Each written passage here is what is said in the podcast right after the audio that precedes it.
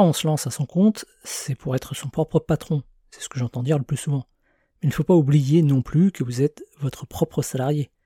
Si vous obligez votre salarié à travailler 10 heures par jour, à répondre aux emails après vos horaires de travail, à travailler 7 jours sur 7 ou pendant ses vacances, eh, vous avez plus de chances de terminer au prud'homme que dans la liste des meilleurs patrons de France.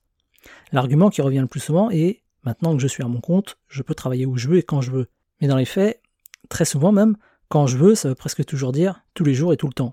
Ce n'est pas parce que vous êtes freelance ou indépendant, que vous travaillez depuis chez vous ou dans un bureau, que vous ne devez pas suivre quelques règles, des règles simples, comme travailler seulement de telle heure à telle heure ou tel jour. Comme on dit toujours, la véritable liberté, c'est pas l'absence de règles, mais de pouvoir choisir les règles qu'on se fixe.